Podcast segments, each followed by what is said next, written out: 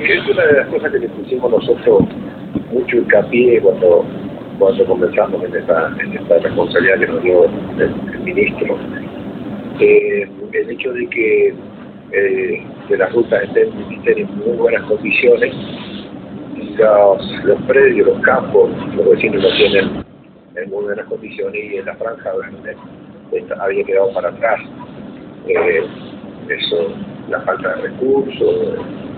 eh, porque se encontró el ministerio y eh, tanto humanos como de, maquinaria ha hecho que muchos tramos de la ruta estén cargados de, de, basura, de mugre, de, maleza.